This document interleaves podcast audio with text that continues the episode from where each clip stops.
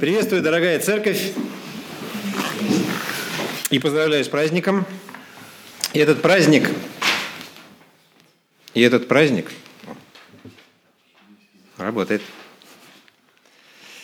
Э, и этот праздник, он радостный, и он такой многоплановый. Э, здесь и э, единство трех ипостасей Господа, здесь и день рождения церкви, и наполнение людей э, Духом Святым. Все соединяется в этот день Пятидесятницы. И, кстати говоря, размышляя о, э, о Троице, э, надо признать, что никто не придумал специально. Да? Никто же не придумал специально вот такую какую-то богословскую концепцию – Просто на этой поверхности, как на глади воды, да, вот вдруг, вдруг неясно появлялись какие-то образы, личности, а, которые невозможно было не заметить. И вдруг в этом единстве возникли очертания а, некой, некой троичности – которая не разрушает единство. Нам это не понять этого, не проникнуть в, это, в эту тайну, в эту загадку. Э, и здесь, э, в этом феномене, в этом чуде Троицы есть тайна существования несовместимого. Да, вот как это приятно сформулировать таким образом. Единство и троичность, которые вроде бы друг другу противоречат. И вот вся наша жизнь христианская, она ведь и, и состоит из таких э, моментов, когда мы вынуждены признать, что присутствует и то, и другое, и, и возможность, и невозможность присутствует в одном месте. И э, нам не дано до конца проникнуть в тайну, в тайны мироздания, по крайней мере, пока мы здесь, на земле. Но зато мы можем знать это верой. Мы можем с помощью веры, как с помощью какого-то чудесного такого духовного клея, какой-то не очень это романтичный образ получился, но так или иначе соединять что-то несовместимое, что Господь нам приоткрывает. Приоткрывает как часть э, как часть своей чудесной, удивительной сущности, которая гораздо, лежит гораздо выше, чем три измерения, которые мы можем потрогать, почувствовать. А там, там еще измерения, измерения, измерения, как в «Звездных войнах», только еще, только еще лучше. Это фильм такой «Звездный войны». Ленин. Потом посмотришь, тебе папа покажет. Друзья, я хочу, чтобы мы сегодня читали седьмую главу Евангелия от Матфея. Мы будем читать ее, поправим э, наше духовное зрение, разомнем глаза наши, потому что бревна там есть в наших глазах. Потрогали? Они выступают там. Можно прощупать через века. И э, вот со мной случилось тут э, позавчера или вчера такая вот неприятность. Вдруг у меня на около глаз возникли такие на коже, такие вот, знаете, покраснения такие вот, что-то съел, может быть, или что-то возникло у нас, мы с Олей исследовали этот вопрос, ничего не поняли. Так или иначе, вдруг появились участки болезненности такие, и, и э, мы там стали сразу антигистаминные препараты принимать, все такое. Не в этом дело. Теперь там все покрылось маленькими такими корочками, э, все заживет, как на, на этом. Но дело-то не в этом. Мы физически даже, мы даже физически очень э, ранимые э, существа. Вот это принято, может быть, думать, что мы очень сильные. И в каком-то смысле это так и есть. Но есть много вещей, которые нас могут ранить. Мы даже не понимаем, что. Вот, может, аллергия какая-нибудь, может, клубнику съел. Ну, клубника самая очевидная, аллергия может быть вообще от всего на свете. И это может так или иначе проявиться на нашем самочувствии, на, нашем, на нашей коже, на, на, на, нашем, на наших глазах. Э, мы очень ранимые физически, даже физически. А что уж говорить про нашу трепетную душу, которая часто очень страдает, и страдает она, э, ну, попадая во взаимодействие с, с другими людьми, мы встречаемся, мы сталкиваемся, какие-то мнения, какие-то возникают разногласия, разномыслия, э, что-то нам нравится, что-то нам не нравится, и какое-нибудь сказанное слово, оно, конечно, может нас сильно ранить и, и, и терзать. И иногда мы не хотим даже этого сделать, не хотим. А результат вот, оказывается такой, что мы наносим раны. И э, давайте начнем сейчас читать. Это 7, 7 глава Евангелия от Матфея. Написано, начинается со слов «не судите». «Не судите, да не судимы будете, ибо каким судом судите, таким будете судимы, и какой мерой меряете, меряете такой и вам будут мерить». Э, и вот э, эти два первых стиха э, совершенно не упраздняют институт государственных судов, если вы не возражаете, я так сформулирую. Правда же? Не опровергает идею того, что преступления должны рассматриваться и, может быть, должны выноситься какие-то решения. Тут недавно футболистов футболистами все происходило, которые подрались там сборной России. Не только подрались, а еще и побили крепко стулом человека, да еще ни одного. И это все имело широкий резонанс. Но так или иначе, ну, был задействован институт э, государственных судебных инстанций. И было вынесено решение, которое, я думаю, им не понравилось, конечно. Ну, мы сейчас не говорим о том, насколько там оно должно было быть вынесено, не должно. Э, так или иначе, э, этот случай э, был таким вопиющим, он был рассмотрен и было вынесено решение. И вот когда здесь Христос говорит о, о том, как мы должны относиться к окружающим людям в своем сердце, он, конечно, здесь не, не, не подразумевает, что не должно быть порядка в обществе израильском. Помните, да, это?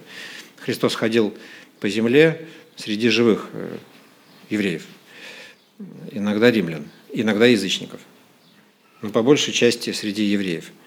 Э, и то, что здесь говорится, имеет отношение к празднику Троицы, потому что к празднику рождения церкви и ее существования, потому что Э, Господь создал церковь, такую церковь, которую врата ада не одолеют. Сильную.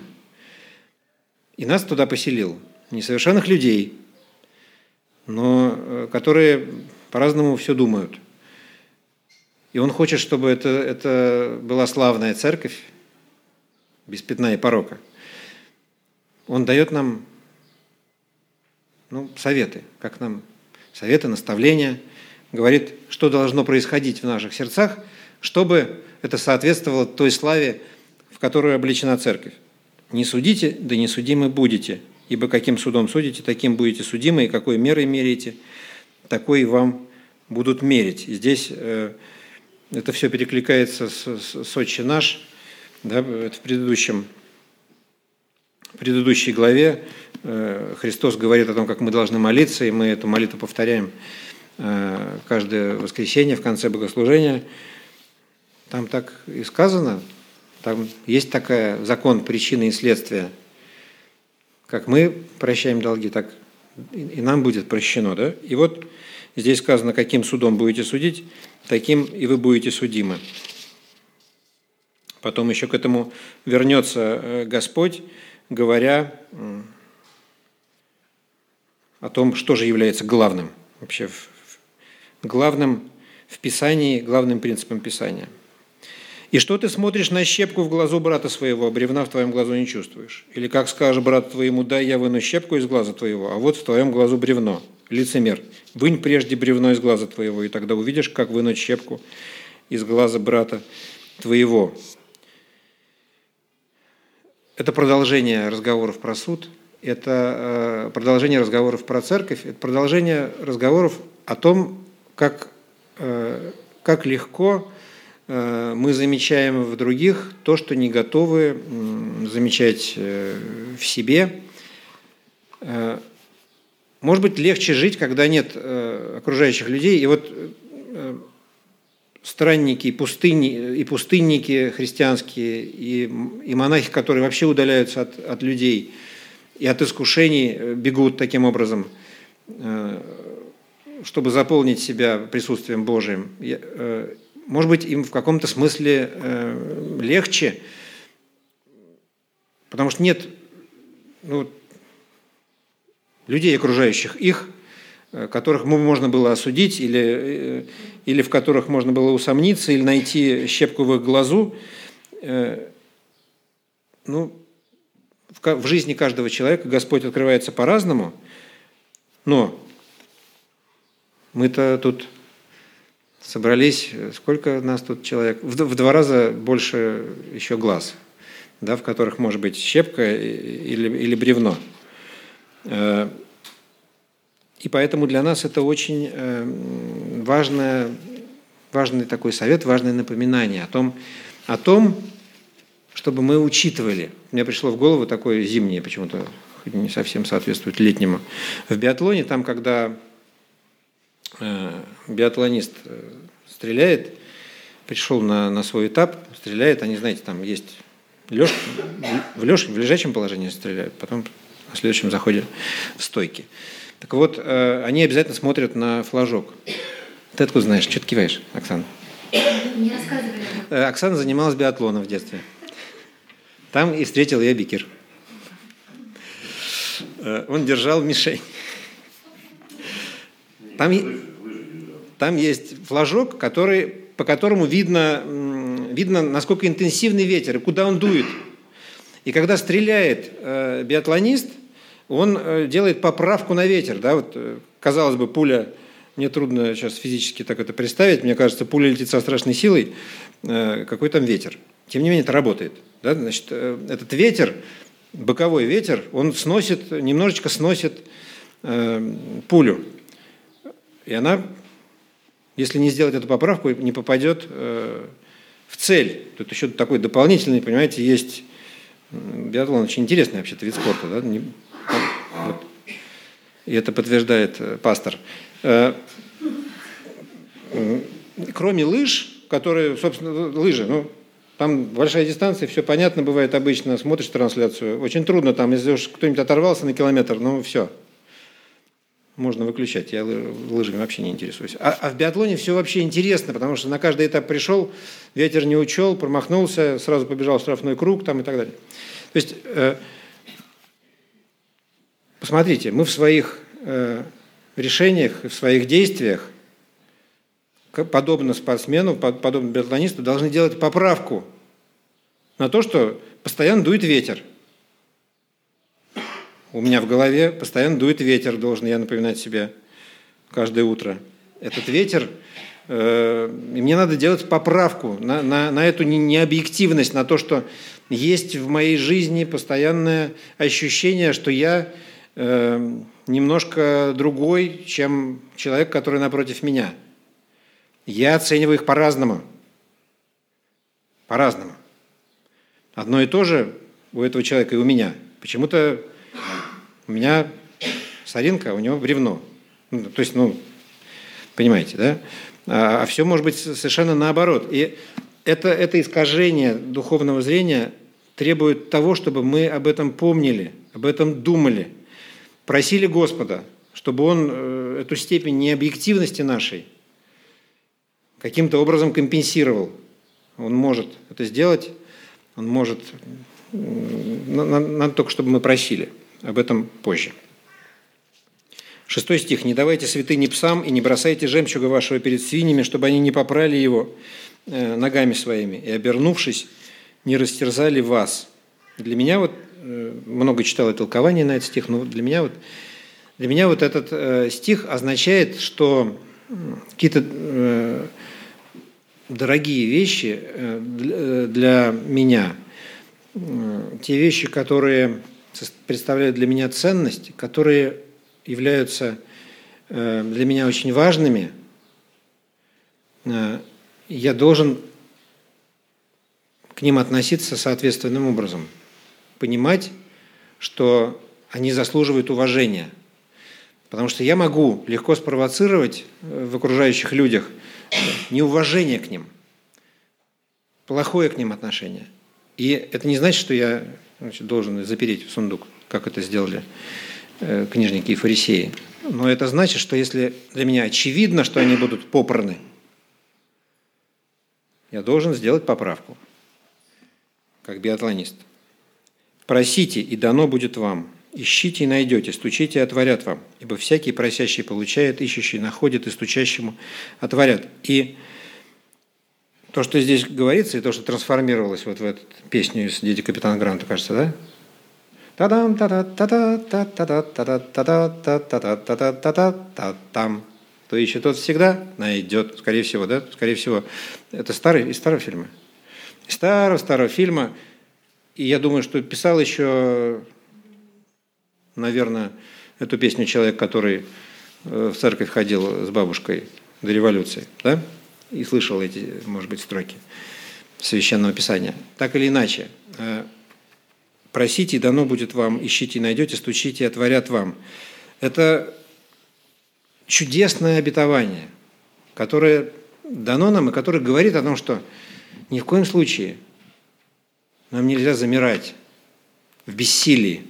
Потому что если мы замираем в бессилии, то мы начинаем умирание такое, да? Нет. Господь говорит нам, что ты замираешь в бессилии, это значит, ты разуверился во мне. Он, он говорит, действуйте, просите, стучите – потому что всякий просящий получает, ищущий находит и стучащему отворят. И дальше пишет, если между вами такой человек, который, когда сын его попросит у него хлеба, подал бы ему камень, когда попросит рыбы, подал бы ему змею. Итак, если вы, будучи злы, умеете даяние благие давать детям вашим, тем более Отец ваш Небесный даст блага просящим у Него. Объясняет от обратного – растолковывает нам, как неразумным детям. Объясняет, говорит, ну посмотрите на себя-то. Даже вы, несовершенные люди, у вас хватает э, доброты к своим детям, не отравлять их, да? Э, неужели, неужели же я, великий Бог, создавший все и вся, не дам вам того, что вы просите. Поэтому, поэтому так важно нам научиться просить. Все умеют просить. Потому что иногда мы стесняемся. Иногда мы стесняемся просить. Мы так уважаем Бога или боимся Его потревожить, а может, боимся своих просьб. А может быть, э, нам кажется, они не духовными, эти просьбы. Ничего подобного – Э, у Господа нет ничего не духовного. Все, что нас касается и беспокоит, это э, касается Его зеницы ока. Он, он готов нас послушать, прислушаться, э, с нами разобраться, изменить наши желания. Вы помните, как написано, да, что мы должны просить, и он, он готов изменить наши желания. И мы, находясь, барахтаясь в каких-то своих желаниях, стремлениях. Должны обязательно их формулировать и высказывать Господу. И Он начинает э, их разглядывать на своих ладонях и начинает менять их, менять наши сердца, изменять желания и отвечать на них тем или иным образом. Иногда неожиданным для нас. Но мы-то знаем, оглядываясь на свою жизнь, что даже если они для нас неожиданные, они, тем не менее, для нас хороши. Итак, во всем, как хотите, чтобы с вами поступали люди, так поступайте и вы с ними, ибо в этом законы пророки. 12 стих перекликается с первыми двумя про суд. Итак, как хотите, чтобы с вами поступали люди, так поступайте и вы с ними, ибо в этом законы пророки. Все священное писание соединяется в, этом стихе. Вдруг вот, да, весь этот огромный э, труд, манускрипт, эти листы, исписанные э, замысловатыми буквами. Вдруг вот в этом месте все это соединяется в одну какую-то точку, в одну э, в такой пульсирующий, пульсирующий символ. Вот один стих. Все Писание в этом.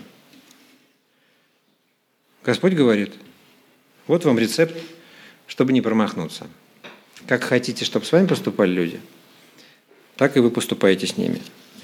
И я так думаю, что нужен, конечно, здесь в нашей жизни христианской нужен какой-то определенный навык. О чем и говорит Господь. Нужен навык. Мы должны тренироваться. Тренировать свое отношение, правильное отношение к происходящему. Как спортсмен подходит к соревнованиям, так мы подводим себя к новому дню, к новым встречам, к новым размышлениям –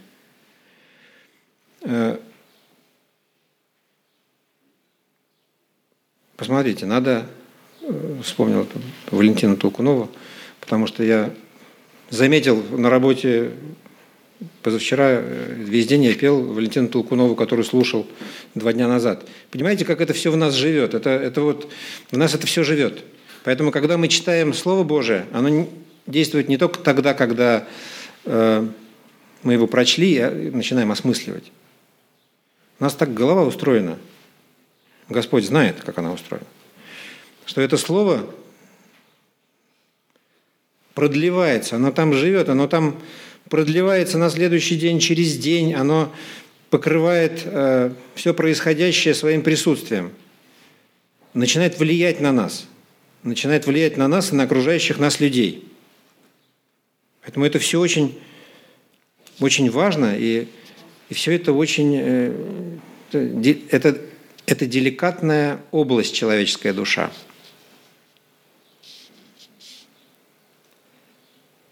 Господь такое сделал.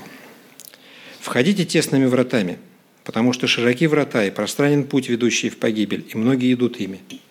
Потому что тесны врата, и узок путь, ведущий в жизнь, и немногие находят их. Друзья, Здесь мы, Господь нам нарисовал картину такую. Не то чтобы куда хочешь иди, что хочешь делай, и всегда все дороги приводят в Рим. Э, в данном случае э, не все дороги приводят э, в Царство Небесное, может быть, все в Рим и приводят,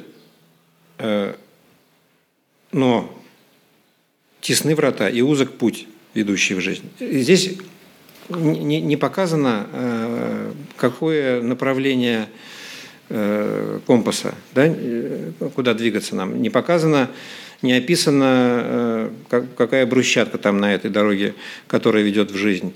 Здесь просто сказано, что требуются усилия. Здесь, здесь просто Христос говорит, для того, чтобы обнаружить эту трассу, да, надо приложить усилия. Надо, чтобы в вашей жизни были усилия, был поиск, было желание. Просите, и дано будет вам. Ищите, и найдете. Стучите, и отворят вам. Опасайтесь очевидного. Здесь этого не написано, но я да? апокриф. Берегитесь лжепророков, которые приходят к вам в овечьей одежде. Внутри суть – волки хищные. По плодам их узнаете их. Собирает ли стерновника виноград или сребейника смоквы? Так всякое дерево доброе, э, доброе приносит и плоды добрые, а худое дерево приносит и плоды худые. Не может дерево доброе приносить плоды худые, ни дерево худое приносить плоды добрые. Всякое дерево, не приносящее плода э, доброго, срубают и бросают в огонь. И так по плодам их узнаете их. И здесь вот э, в размышлении о, о плодоношении, сейчас я э, этого коснусь, про лжепророков, приходящих э, в овечьей шкуре. Господь нам говорит, не испытывайте.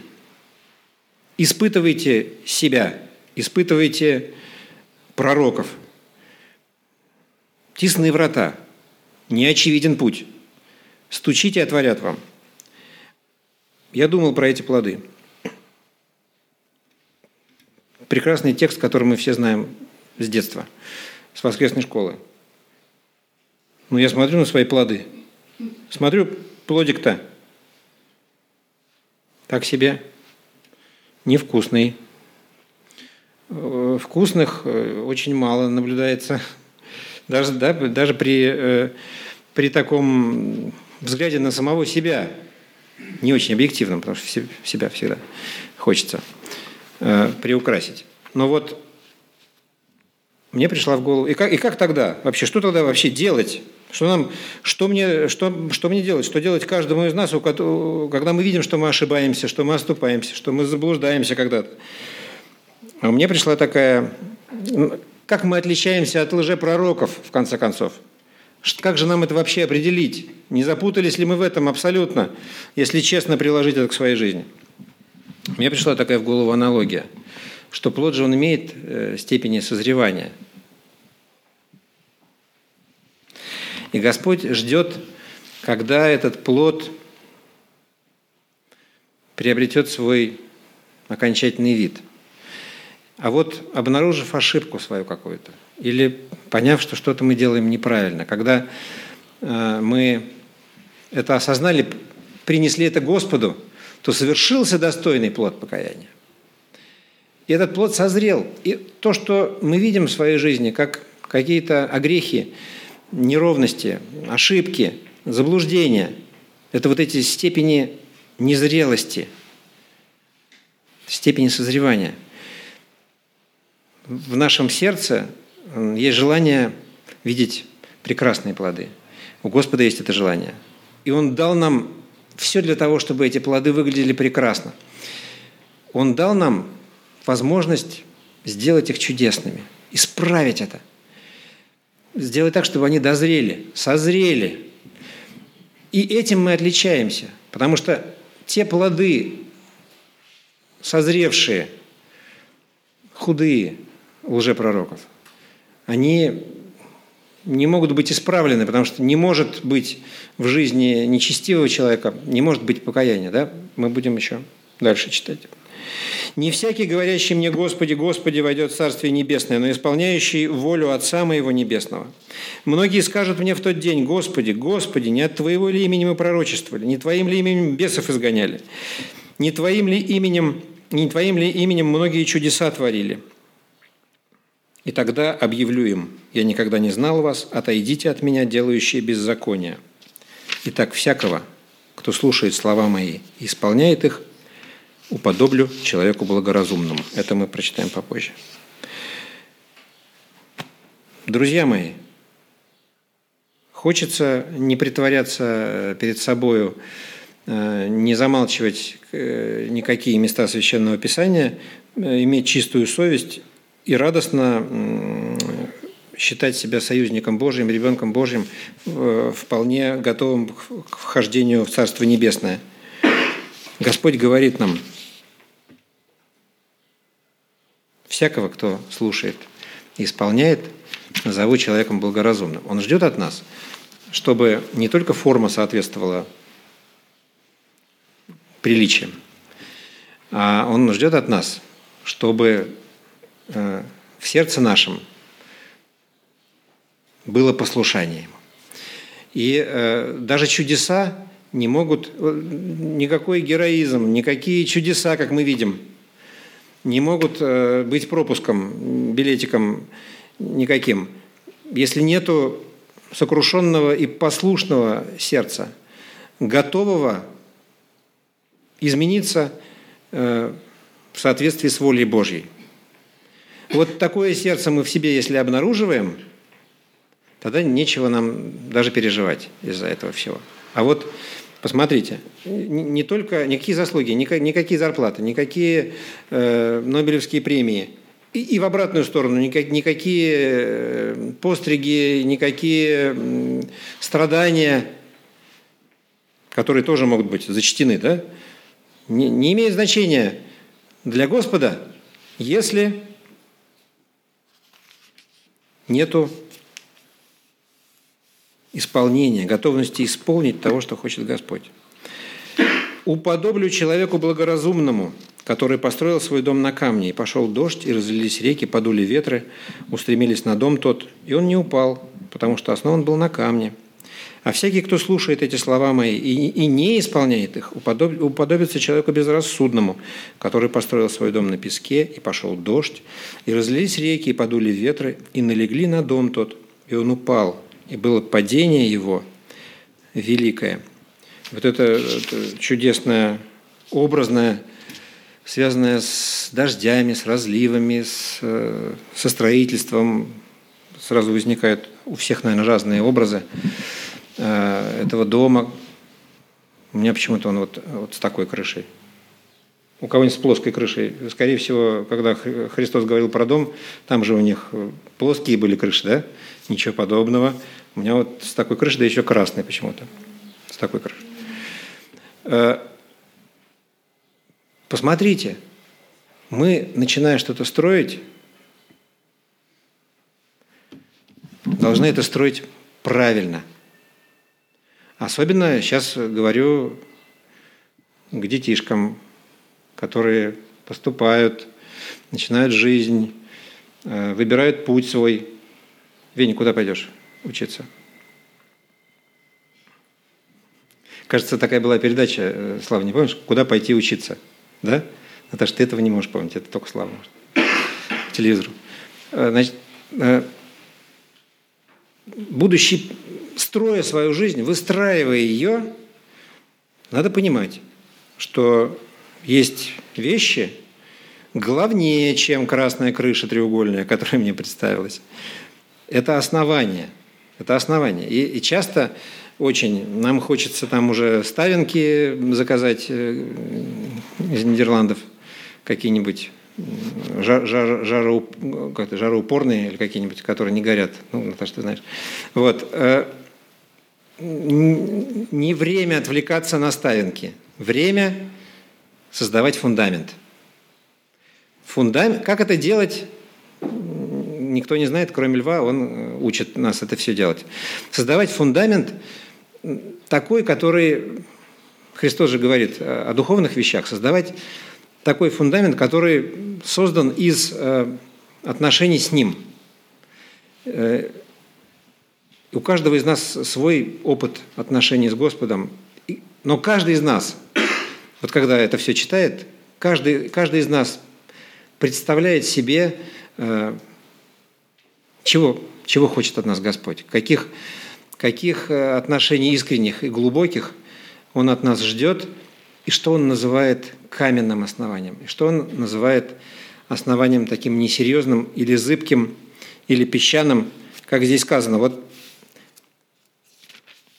то основание, которое если расширять э, до следующего воскресенья и до поездки в Выборг, то основание, которое ставят те люди, решившие засвидетельствовать перед церковью, перед окружающим миром, это свое решение быть с Богом, принять водное крещение, э, эти люди огромные, красивые камни да, ставят в это основание, в углы своего дома.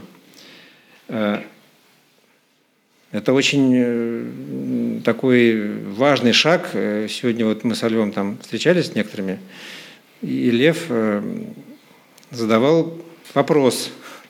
Да, Эдик? Ты точно?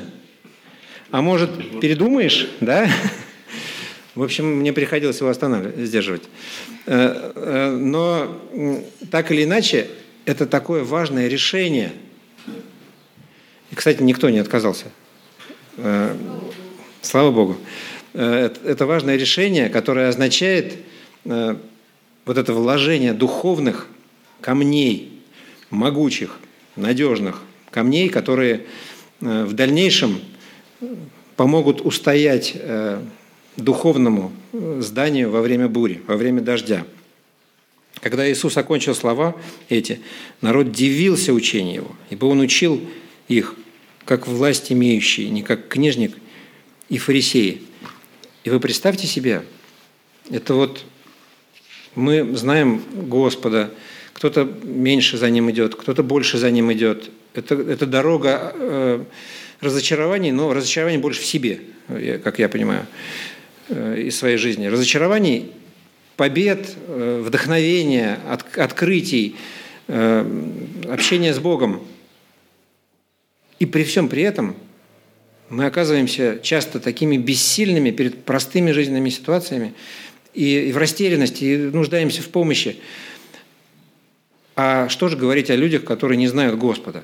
Для них вообще все, ну, у них какая-то своя картина мира, гораздо, наверное, более простая – а может и нет. Но так или иначе, вот Господь готов приходить на помощь, отвечать стучащим, просящим, э, даже когда они не верят. Да, вот они не верят, но они думают, что надо им поискать. И всякий, призвавший Господа, имя Господа спасется. Так написано. Э, я бы хотел, когда мы будем молиться сейчас, помолиться э, о том, чтобы те люди, которые не знают его, э, из наших близких, из наших друзей, из тех, с кем нас сводит жизнь, сведет на следующей неделе, сводила э, на прошлой неделе, чтобы э, всех этих людей, в жизни всех этих людей появился Господь, который может с ними разговаривать, который может им отвечать, который может их утешать, который может их вести за собой. Потому что если этого не случается, то все остальные размышления, рассуждения, э, споры, бизнес-планы, архитектурные проекты уникальные, все это не имеет вообще никакого смысла. Это все это обрамление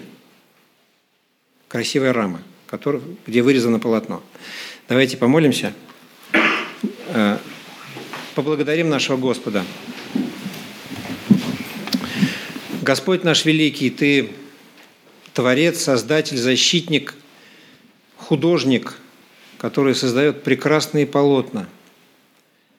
Мы благодарим Тебя за то, что Ты открываешься, за то, что без наших усилий Ты взял и сделал нас своими детьми, назвал своими детьми и теперь оберегаешь нас – Благодарим Тебя за это. Мы просим Тебя, Господи, о тех людях, которые нас окружают, которые нам дороги, которые нам встречаются, работают с нами, о тех, кто нуждается в Тебе, кто еще не открылся, кому ты еще не открылся в жизни, кого это еще не появилось, кто еще не поискал Тебя. Мы понимаем, что это тайна, что нет никакой здесь механики, что это чудо Твое, чудо вселенского масштаба рождения каждой души. Мы хотим, чтобы они все были с нами, с нами в вечности, чтобы в их жизни было твердое основание, созданное из духовных камней, из, из Твоих откровений, из Твоих благословений. В Твои руки, Господь, передаем этот вопрос, передаем всех тех, кто готовится к крещению в следующее воскресенье, потому что это очень важно. Это, и это очень правильно. Во имя Иисуса Христа. Аминь.